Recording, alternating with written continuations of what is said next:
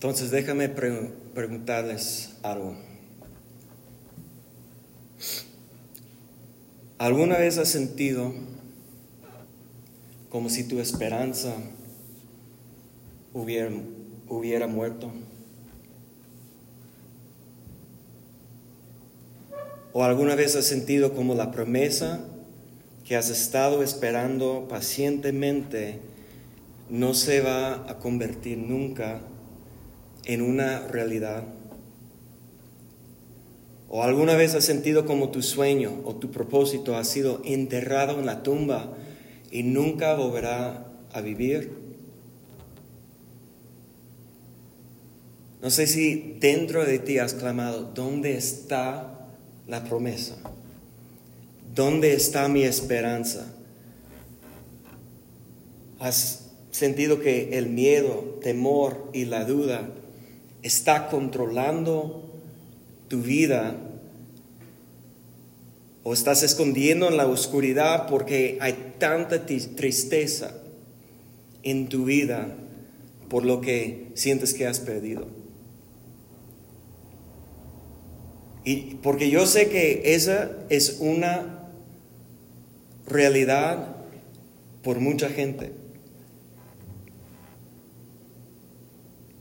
Y lo que quiero recordar a nosotros el día de hoy, vamos a ver un ejemplo que para mí es uno de los ejemplos más fuertes en el Nuevo Testamento. Pero antes quiero recordarles que si entiendes esos sentimientos, esas preguntas que estoy preguntando, o si te sientes así el día de hoy, que sepas que no estás solo. No estás solo y que quiero animarte para abrir tu corazón de nuevo, que hay una esperanza, para recordar la promesa, el sueño que Dios te ha dado, el propósito que Dios tiene para tu vida y recordarte que hoy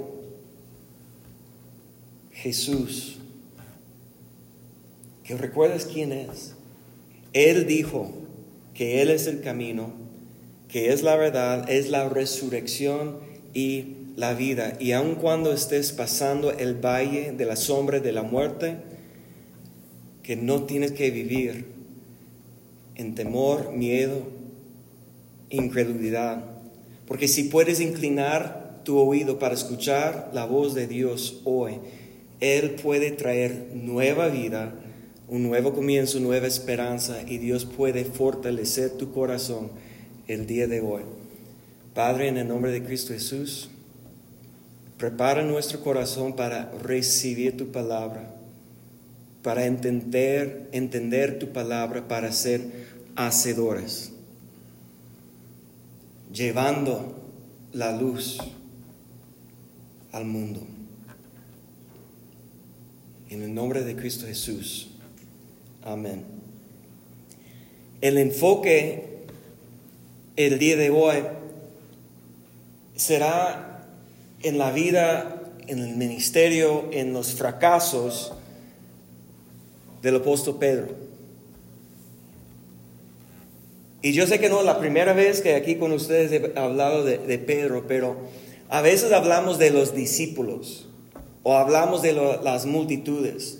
Y, cuando muchas veces estamos hablando como, es como un shotgun, ¿sabes? Como eso tiene muchísimas, poquitas bolas adentro y como está dispersa y intentando de, de pegar todo a la vez, ¿no? Pero yo quiero enfocar en Pedro, usar Pedro como para nosotros el espejo, a ver cómo estamos. Porque Pedro demostró a, través de su vida, a través de sus acciones, varias señales que en su vida, cuando Jesús comenzó a, declarar que era necesario que muere. Cuando él estaba explicando a los discípulos que iba a morir, que esa en una manera u otra provocó dentro de, de Pedro una crisis emocional, una crisis dentro de él, como, como si su esperanza estaba muriendo con Jesús. Sí, como, como él no estaba esperando eso. Y como mencioné la semana, la, semana pasada, recuerden que cuando la gente estaba clamando, Osana, ¿qué quiere decir Osana? Sálvanos. Cuando ellos están clamando, sálvanos, hijo de David. Que David era rey conquistador, conquistador, libertador. David era un rey con majestad, con poder, era un guerrero que la primera cosa que David hizo, aún antes que tomó el trono, fue, recibió la unción, ungido como rey en secreto. Recuerden la historia, en secreto. Pero fue al campo de la batalla joven, viendo su enemigo Goliat, los filisteos. Algo comenzó a mover dentro de él. ¿Cómo puedo ayudar? ¿Cómo puedo liberar? Y aun cuando el rey Saúl dijo que tú eres joven, que no puedes hacer nada, aun cuando Goliat dijo que tú eres como un perrito delante de mí, ¿qué vas a hacer? David, con la unción del Espíritu Santo, estaba desde el principio conquistando, derrotando los enemigos de Israel. Toda su vida librando con la espada.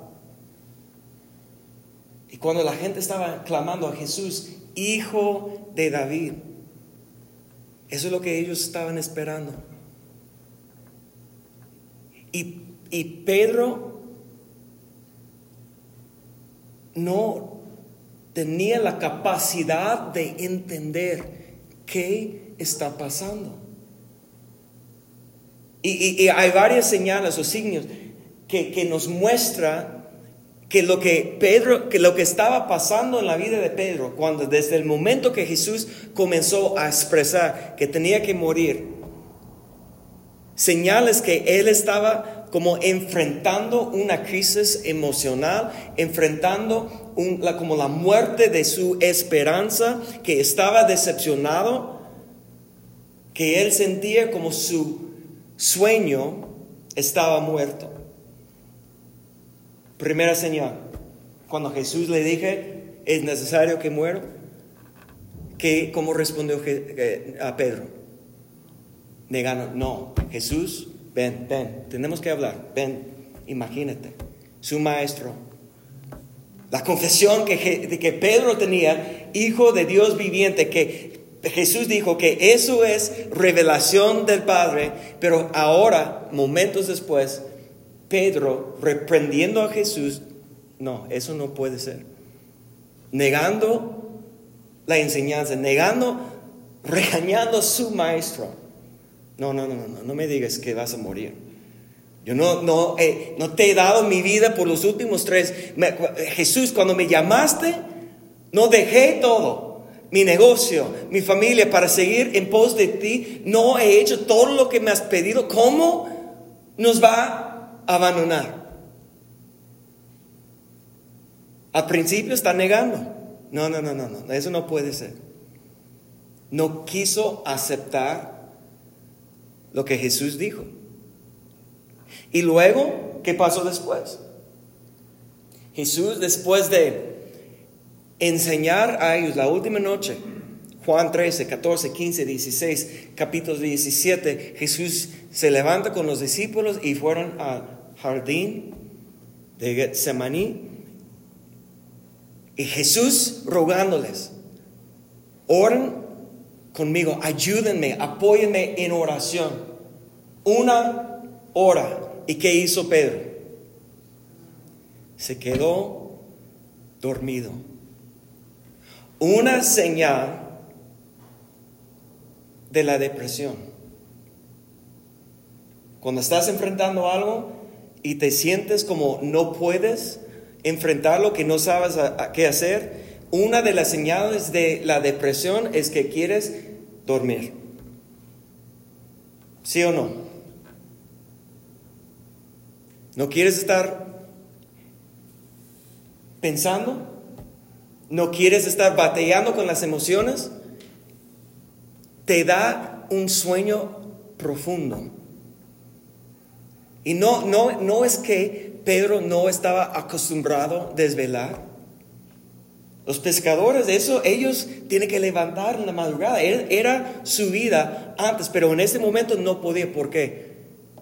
Estaba él batallando como depresión, tratando de evitar la pesadez de la muerte de su esperanza.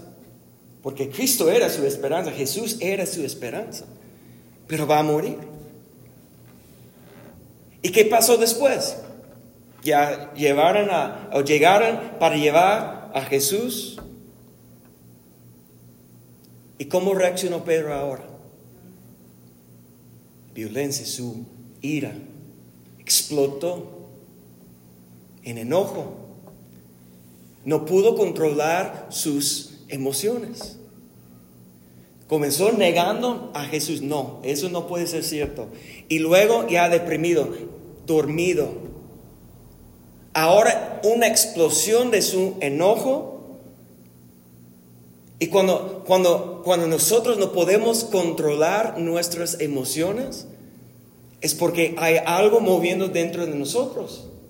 Es una crisis emocional. Hasta que cortó la oreja. Pero ¿qué, ¿cómo respondió Jesús? Pedro, si vives por la espada, vas a morir por la espada. Yo creo que lo que Jesús está diciendo, no hablando tanto de las armas, sino si no puedes controlar tus emociones, si no puedes controlar lo que quiere explotar, eso te va a terminar lo que puedes hacer. Pero mira lo que está pasando con, con Pedro. Oh, y, y recuerden que Pedro era uno de los tres más cercanos a Jesús. Recuerden que Pedro era los primeros que dejaron todo que fue enviado para predicar y sanar y librar, escuchó todas las enseñanzas, tenía revelación de las parábolas, revelación de Dios. Pero ¿qué pasó después? Cuando estaba llevando a Jesús, se fue corriendo, huyendo pero se fue atrás de Jesús. Y cuando la niña dijo, oye, tú no eres de Galilea, tú conoces a Él. Aun cuando horas antes dijo, nunca te voy a negar, ahora delante de todos, delante de las niñas, renunciando a su conocimiento de Jesús. No lo conozco. Porque todo lo que está pasando es una tormenta de las emociones que él estaba enfrentando. Imagínate que, que después de ver Jesús colgada en la cruz, derramando su sangre, respirando su último, respira. en ese momento perdió su esperanza por completo. La Biblia dice que no entendió. Pero ¿cuántas veces nosotros en nuestra vida no entendemos por qué esto está pasando? Pero ¿qué hizo Pedro? Se fue se encerró atrás de la puerta cerrada, las ventanas cerradas, escondió en oscuridad, aislado de los demás. Cuando Jesús resucitó, se manifestó delante de María Magdalena y ella se fue corriendo a los discípulos, a Pedro, para decir que está vivo, que yo he visto a él. Y la Biblia dice en Marcos que ellos dijeron que no le creyeron. Jesús fue caminando con dos discípulos y ellos hablando con él, pero no reconocieron a Jesús. Pero dijeron después de que algo estaba ardiendo en su corazón por las palabras de Jesús y cuando reconocieron por su voz, cuando llamó sus nombres, que él desapareció, pero ellos fueron corriendo a los doce, perdón, los once, y no creyeron su testimonio tampoco. Hasta Jesús manifestó en medio de los once ahí y les reprochó a Pedro. Estamos hablando de Pedro. Por su incredulidad y dureza de corazón. Discípulo apóstol enviado, ungido para librar, para predicar el Evangelio con revelación de Dios ahora, sentando en tinieblas, aislado, temeroso, en incredulidad, con un corazón duro. Jesús vino, sopló sobre Pedro. La Biblia dice que recibió el Espíritu Santo. Ahora, ¿qué hizo? Porque yo creo y he enseñado a ustedes que en cuestión de teología, cuando fueron salvos o nacieron de nuevo los discípulos, pues la salvación viene con una confesión que Jesús murió y resucitó. Entonces, el nacimiento nuevo, el pacto nuevo es pacto de la sangre de Cristo. ¿De acuerdo? Entonces, antes que Jesús derramó su sangre y fue resucitado, no había una, un nuevo ah, nacimiento. Los discípulos antes de la cruz, en esos años que conoció a, conocieron a Jesús, estaba predicando el Evangelio y preparando el camino y a todo lo que estaban haciendo, pero sin el nacimiento nuevo. Gracias. Porque el nacimiento nuevo es lo que comenzó el nuevo pacto después de la cruz. Están, están conmigo, pues eso es, eso es claro, que la cruz es lo que es la división entre el antiguo pacto y el nuevo pacto. Entonces, ¿cuándo nacieron de nuevo? Cuando ellos vieron a Jesús resucitado. ¿Recuerdas Tomás? No estaba ahí la primera vez que los otros estaban ahí. Y dijo, no, yo no creo hasta que toco las marcas en sus manos, en su costado. ¿Por qué? Porque eso fue la evidencia necesaria por su generación. Ahora somos bendecidos si podemos creer sin ver. Eso es lo que Jesús enseñó a Tomás. Pero Jesús sopló sobre los discípulos, recibieron el Espíritu Santo. Esa es la salvación, nacimiento nuevo. Pero ¿qué hicieron después? Pedro dijo, vamos a pescar. Lo que no había hecho por tres años desde que dejó sus redes, la primera vez que Jesús le llamó, aún su nacimiento nuevo, su salvación, no fue suficiente para restaurar en su corazón el deseo de cumplir su ministerio. Y mira, escúcheme bien porque ese es el problema, que él tenía fe que Jesús resucitó, sí o no. Pues sí, lo vio con sus propios ojos, escuchó su voz, tocó a Jesús. Pero eso no fue suficiente para inspirar a Pedro tomar su ministerio. No fue suficiente para inspirar a él a volver a seguir buscando a cumplir su llamamiento.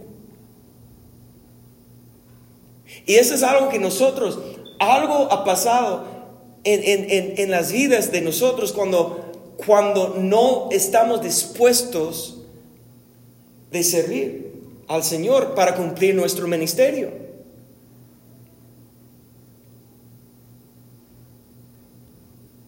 Y puede ser una crisis emocional, como pensamos, pues, ¿dónde está la promesa? O la situación de mi vida, eso no es lo que yo estaba esperando, eso no puede ser parte del plan de Dios. Pero vamos a ver que el plan de Dios puede ser muy distinto a nuestras expectativas. Pero en este caso, en este momento, Pedro estaba dispuesto a aceptar una nueva realidad, que Jesús es mi Salvador, pero no soy digno de servirle. Vuelvo a mi vida pasada, mi vida anterior. Yo voy a volver a pescar. Y dijo a los demás, vamos a pescar, y fueron con él.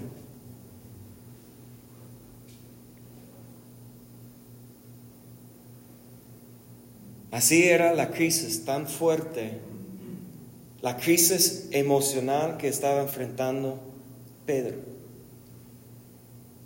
cuando sintió que su esperanza había muerto.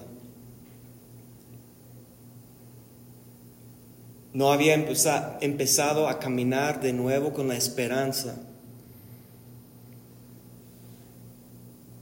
no creía que Jesús todavía podía tener un plan para su vida y cumplir con su propósito a través de él.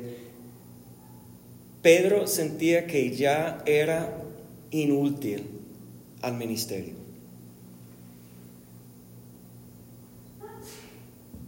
Pero ¿quién le enseñó eso?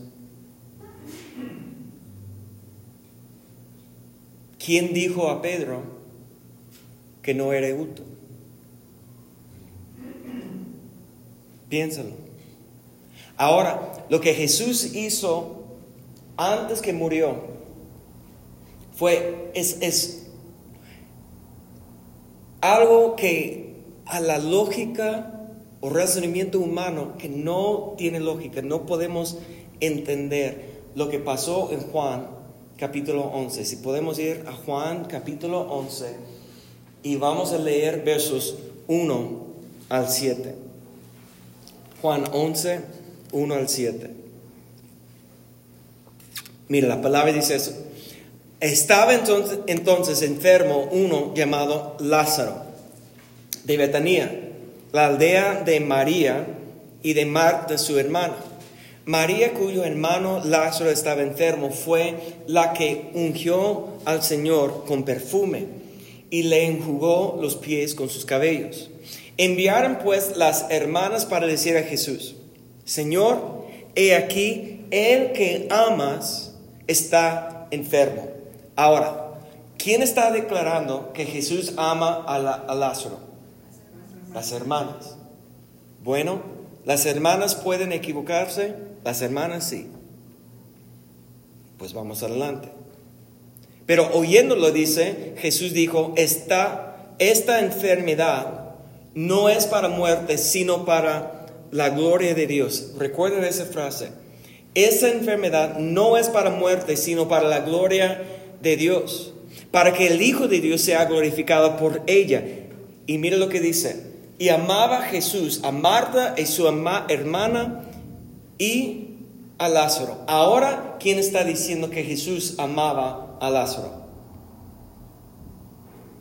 Estamos en el Evangelio de Juan, ¿sí? Juan, discípulo, está diciendo y fue inspirado porque toda la escritura es inspirada por el Espíritu Santo. Entonces, Dios está declarando aquí. Ahora, ya para, para evitar la idea que pues, pensaron que Jesús amaba a, a, Lázaro, pero no es el caso. Jesús amaba a Lázaro, sí o no?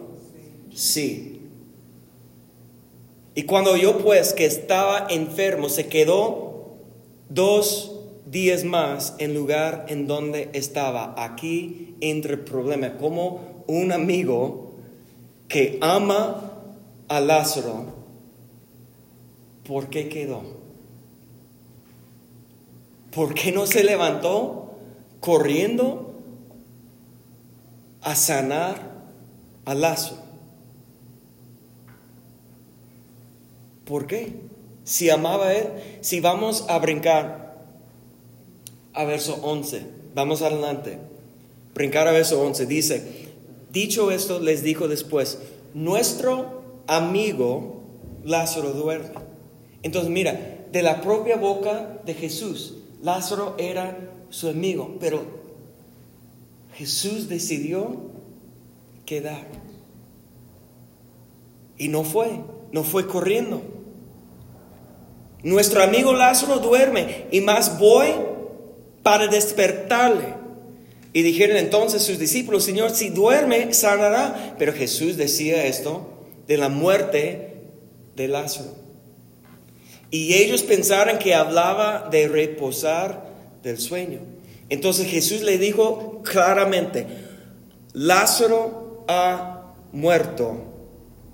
Y me alegro por vosotros de no haber estado de allí para que creáis, más vamos a Él. Ahora, mira, piénsalo en esto. Jesús diciendo que me alegro, que no estoy ahí con mi amigo que amo en su hora de enfermedad enfrentando la muerte. Esto es algo que fuera como si tienes un amigo así, ¿quién necesita un enemigo? No, es dicho que has escuchado eso. ¿Quién necesita un amigo que no va a estar aquí, ahí contigo cuando necesites ayuda? ¿Quién necesita un amigo que te va a abandonar o dejar cuando estás enfrentando un problema? Esa es la mentalidad humana, ¿sí o no? Pero ¿quién recuerda que el profeta Isaías que dice que los pensamientos y los caminos del Señor son más altos? Esto es algo que de la perspectiva de Dios en su trono en el cielo, Él ve el principio hasta el fin. Él entiende su plan que nosotros no podemos entender. Y muchas veces estamos reclamando a Dios como Pedro negando, no, eso no puede ser el plan de Dios. Enojado, ¿Por qué estoy pasando esto? Explotando con ira. Deprimido, ya no quiero ver a nadie. Tantas emociones, hasta renunciando. Jesús, ¿para qué lo necesito? Cuando estamos enfrentando algo que está pasando en nuestra vida que no cuadra con nuestro razonamiento, nuestra lógica, podemos perder control de nuestras emociones. Y mira, lo que está pasando aquí a la mente humana no tiene razón. ¿Cómo explicar? Amo a Lázaro, pero me voy a quedar hasta que muere. Cuando tiene la capacidad de sanar, salvar su vida.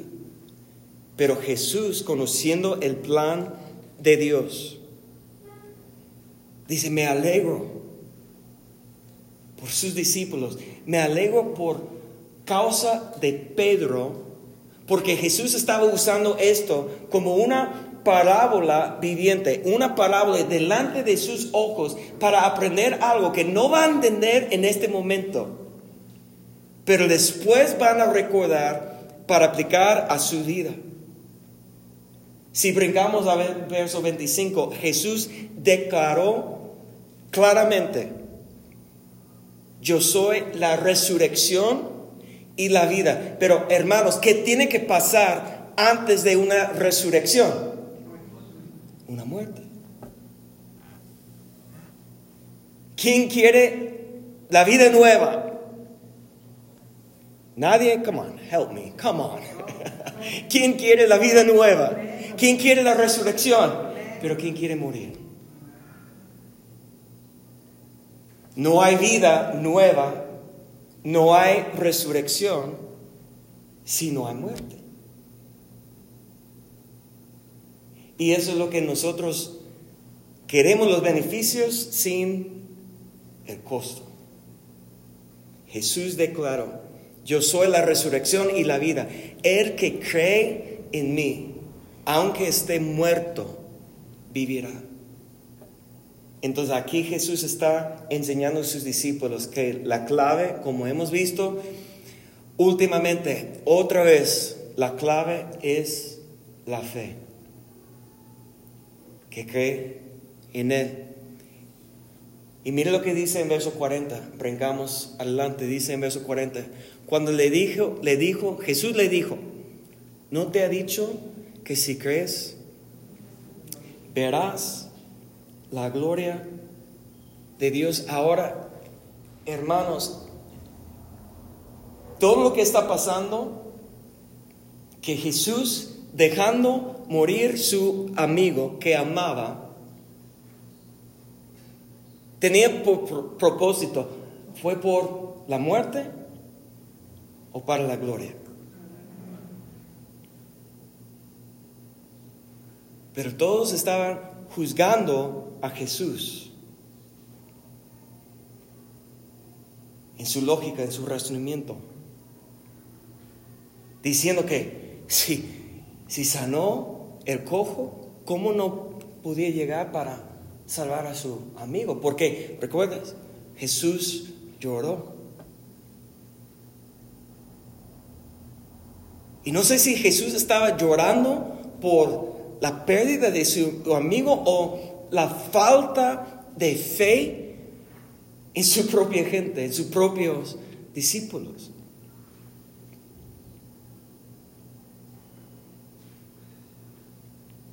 Pero nosotros sabemos que cuando venga la palabra del Señor, aquel que es la resurrección y la vida nos llamará para despertarnos del sueño que hemos caído.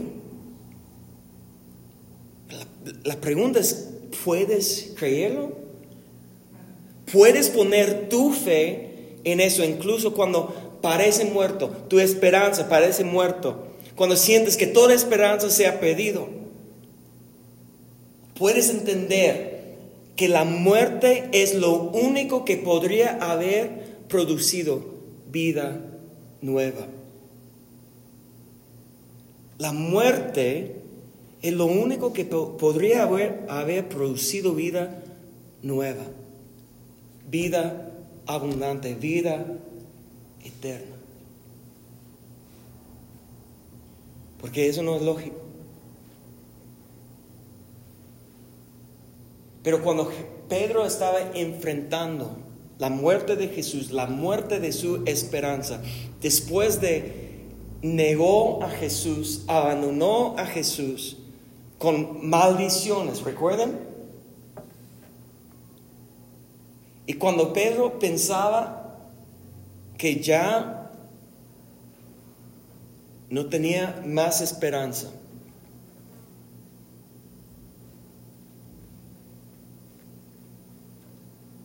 que Jesús una vez más llegó para manifestar una realidad que necesitamos todos recordar. El hecho que estás aquí no es porque tú estás buscando a Dios. El hecho, el hecho que estás aquí no es porque tú amas a Dios. El hecho que estás aquí es porque la Biblia dice que amamos a Dios porque Él nos amó primero. Buscamos a Dios porque Jesús fue enviado para buscar lo que había pedido. Mire, Jesús, Dios, está buscando a nosotros antes que nosotros estamos buscando a Dios.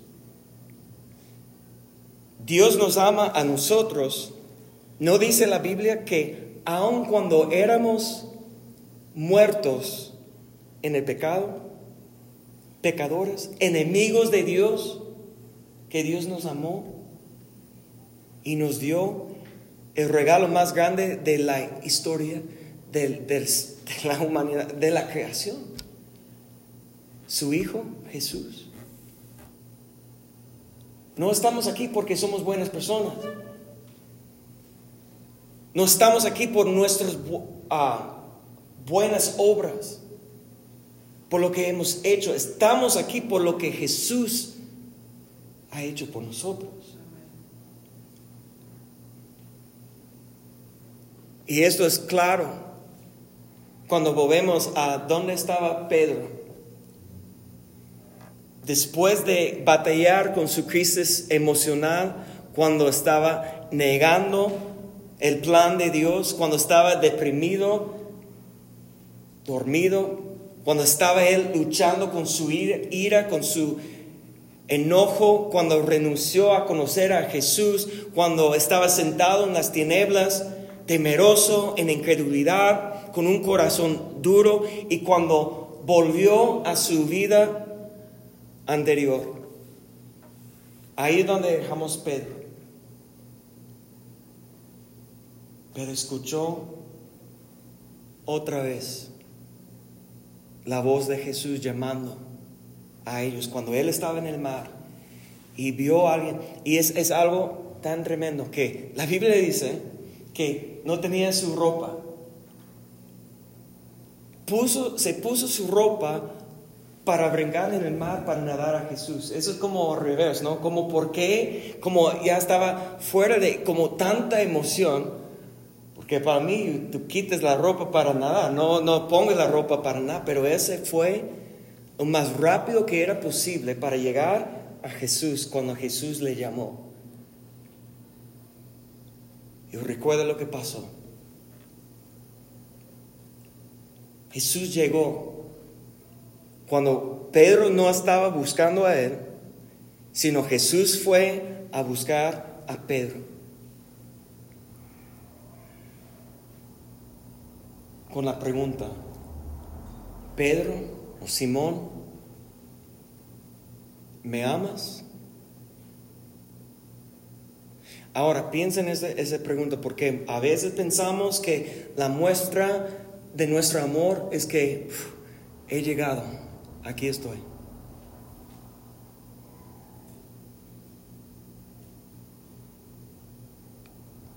Pedro, ¿me amas? Y Pedro responde, sí Señor, te amo. ¿Y qué dice Jesús? Apacienta mis corderos. Ahora la cosa aquí, que no es claro en español ni en inglés, pero si volvemos a las la, la, escritura más antigua que tenemos aquí en la tierra, en el griego. Cuando Jesús está diciendo, Pedro, ¿me amas? Él está usando la palabra ágape. Ágape es el amor que Dios muestra a nosotros. Es un amor que ama por sí mismo. Es un amor iniciador. Es el amor que Dios tiene para nosotros. Y Jesús está preguntando, Pedro, ¿me amas con ese amor ágape, el amor de Dios? Y Pedro responde, te amo, pero con el amor fileo que es como entre amigos, entre familia. Como aquí en México podemos decir, Jesús dijo, ¿Te ¿me amas? Y respondió, te quiero. ¿Por qué respondió así?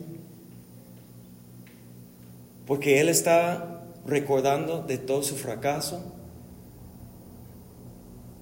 de su crisis emocional, de su depresión, de su enojo, de su pecado, de sus maldiciones, de todo lo que hizo. Y juzgando a sí mismo, en su conciencia no pudo expresar que Dios, Jesús, te amo, como tú me has amado. ¿Y sabes qué? Yo creo que está, está bien, porque muchas veces es fácil hacer una declaración. ¿Sí o no? Las palabras son fáciles para decir, pero difícil para cumplir. Es por eso cuando estoy dando consejo a, los hombres que, que, tienen problemas con su esposa, con su familia, y que dicen que, pues yo sé que tengo que cambiar, yo sé que hay cosas que tengo que hacer, yo les digo, no digas nada a tu esposa, eso queda entre nosotros, tú y yo. ¿Por qué? Porque cuando no cumples lo que has dicho, pues te va a juzgar. Mejor tú en silencio. Ponte a poner en obra lo que quieres y muéstralo con acciones y no con palabras. ¿Qué vale más? ¿La palabra o el hecho? El hecho.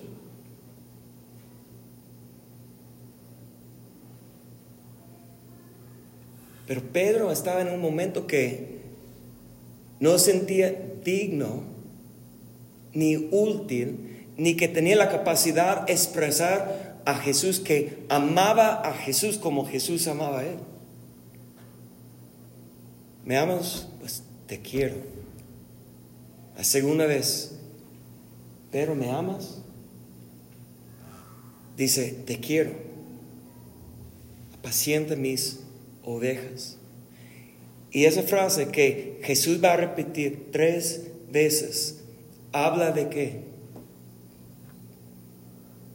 Su ministerio, su llamamiento, su propósito por lo cual Dios lo creó y lo envió a la tierra, su servicio aquí en la tierra a la humanidad.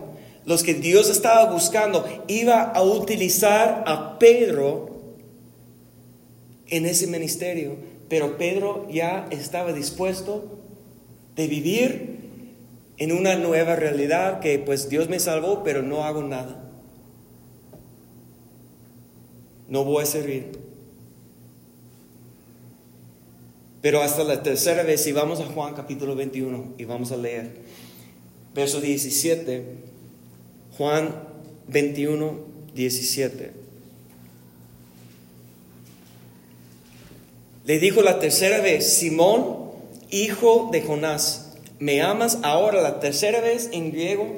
Ahora Jesús dijo, ok para estar de acuerdo contigo. Debe de ser como, Pedro, ¿me quieres? Ahora Pedro dice, mira lo que dice, Pedro se entristeció, entristeció de que le dijese la tercera vez, me amas, pero esto, yo creo que la tristeza es porque Jesús ya está diciendo, bueno, ¿me quieres?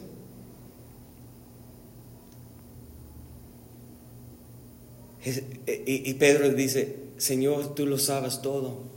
Tú sabes que te amo. Jesús le dijo, apacienta mis ovejas.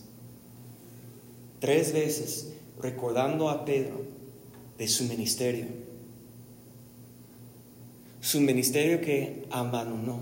Su ministerio que él estaba declarando un juicio sobre él que ya no sirvo. No estoy útil ya no puedo hacer nada. Pero Jesús vino a buscar a para recordarle que no tenía opción para recibir el regalo de la salvación sin estar dispuesto de cumplir el plan de Dios en su vida. Y mira lo que dice Jesús después, de cierto, de cierto te digo, cuando eras más joven, te ceñías e ibas a donde querías. Mas cuando ya seas viejo, extenderás tus manos y te ceñirá otro y te llevará a donde no quieras. Y esto dijo dando a entender con qué muerte había de glorificar a Dios. Y dicho esto, añadió sígueme.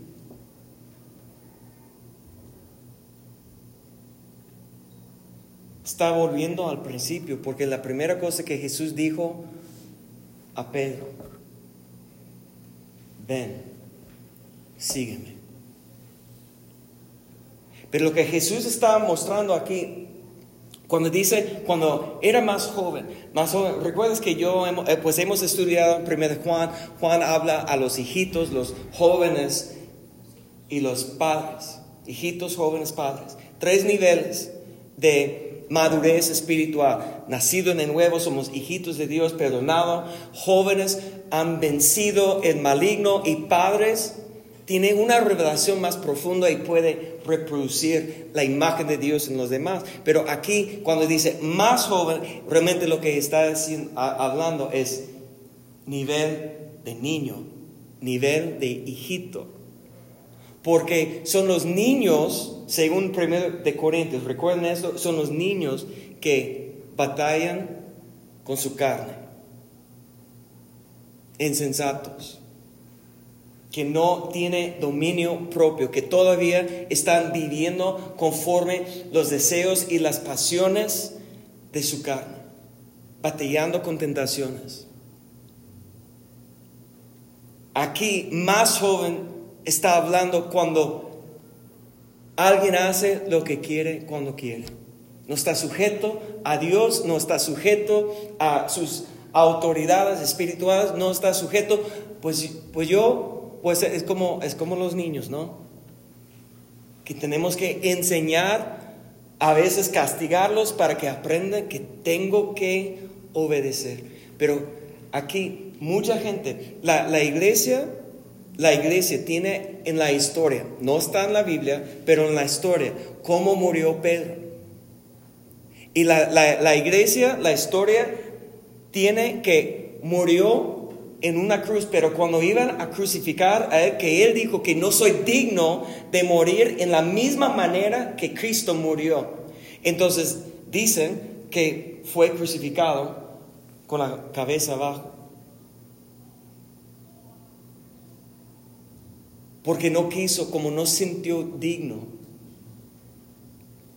Pero una muerte física en la cruz no es lo que glorifica a Dios. Jesús enseñó a sus discípulos, en esto está glorificado mi Padre cuando llevas mucho fruto. Y la muerte de la cruz que va a producir fruto no es una muerte física, porque la muerte física era el fin del ministerio, del servicio de Pedro aquí en la tierra. Eso no es lo que glorificó al Padre. Obviamente sí, Pedro fue fielmente a la cruz, a la muerte, glorificando a Dios, alabando a Dios, pero lo que glorificó a Dios fue la muerte cuando él ya dejó de ser niño, hijo, viviendo conforme a lo que él quería, cuando él crucificó, como Pablo enseñó, que hacer morir las pasiones, los deseos. Y a lo mejor tenemos, alguien tiene que quitar la idea que pues solamente los, los pecados grandes, porque a veces nosotros ponemos tamaño o color a los pecados, ¿no? Lo que dice el apóstol, creo que es tamaños y colores y todo de pecado, de mentiras y todo eso, pero mira, si no quieres cumplir tu ministerio, no importa si no tomas, si no fumas, que no vas al cine, que no importa que no haces, si no estás dispuesto a cumplir el ministerio. Vivir una vida bendecida, tener cosas en abundancia, poder ayudar a los pobres, dar mis bienes hasta dar mi propia vida si no tengo amor. Y cuando Jesús dijo, ¿me amas? ¿Me amas? ¿Me amas? ¿Cuál fue la prueba de su amor? Su disposición de hacer su ministerio.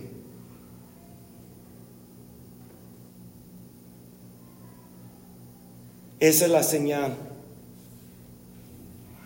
que va a glorificar al Padre cuando hay fruto en nuestras vidas.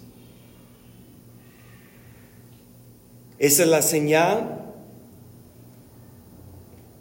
que aun cuando pensamos que a lo mejor no soy digno, que ya el plan para mi, vida se acabó, que no hay oportunidad más, el hecho que Jesús fue a buscar a Pedro me dice a mí que en mis fracasos, en mi debilidad, en mi pecado, eso no puede abortar el plan de Dios. Mientras que tengo oído para escuchar, para oír la voz de Dios llamando.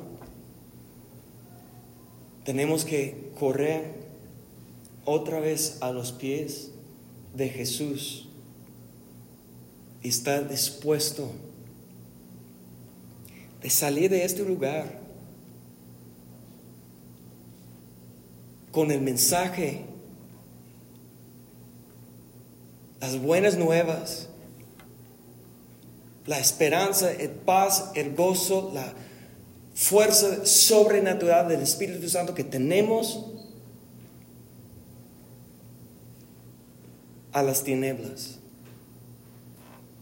Porque sí es cierto que Jesús declaró que yo soy la luz del mundo, pero enseñó a sus discípulos, vosotros sois la luz. Porque si su, su espíritu está en nosotros, y si Él está en el cielo, en su trono, nosotros tenemos que ser la luz. No podemos estar solamente enfocados en nuestras necesidades, en nuestra casa, en las cuatro paredes de ese edificio. Tenemos que estar dispuestos, cada quien, cumplir su ministerio, pero requiere fe creyendo en Jesús, creyendo en lo que Él puede hacer a través de nosotros. Fe para crucificar lo que nos estorba. Y, yo, hermanos, no sé qué está estorbando a cada quien, no sé. Pero yo creo que dentro de tu corazón Dios ah, está hablando. Yo creo que Dios está hablando. Pero ¿quién está dispuesto de creer que aún Dios tiene un plan, Dios tiene un propósito, Dios tiene el ministerio que tienes que cumplir? ¿Y quién quiere tomar la promesa de nuevo? Pónganse de pie, por favor. Si podemos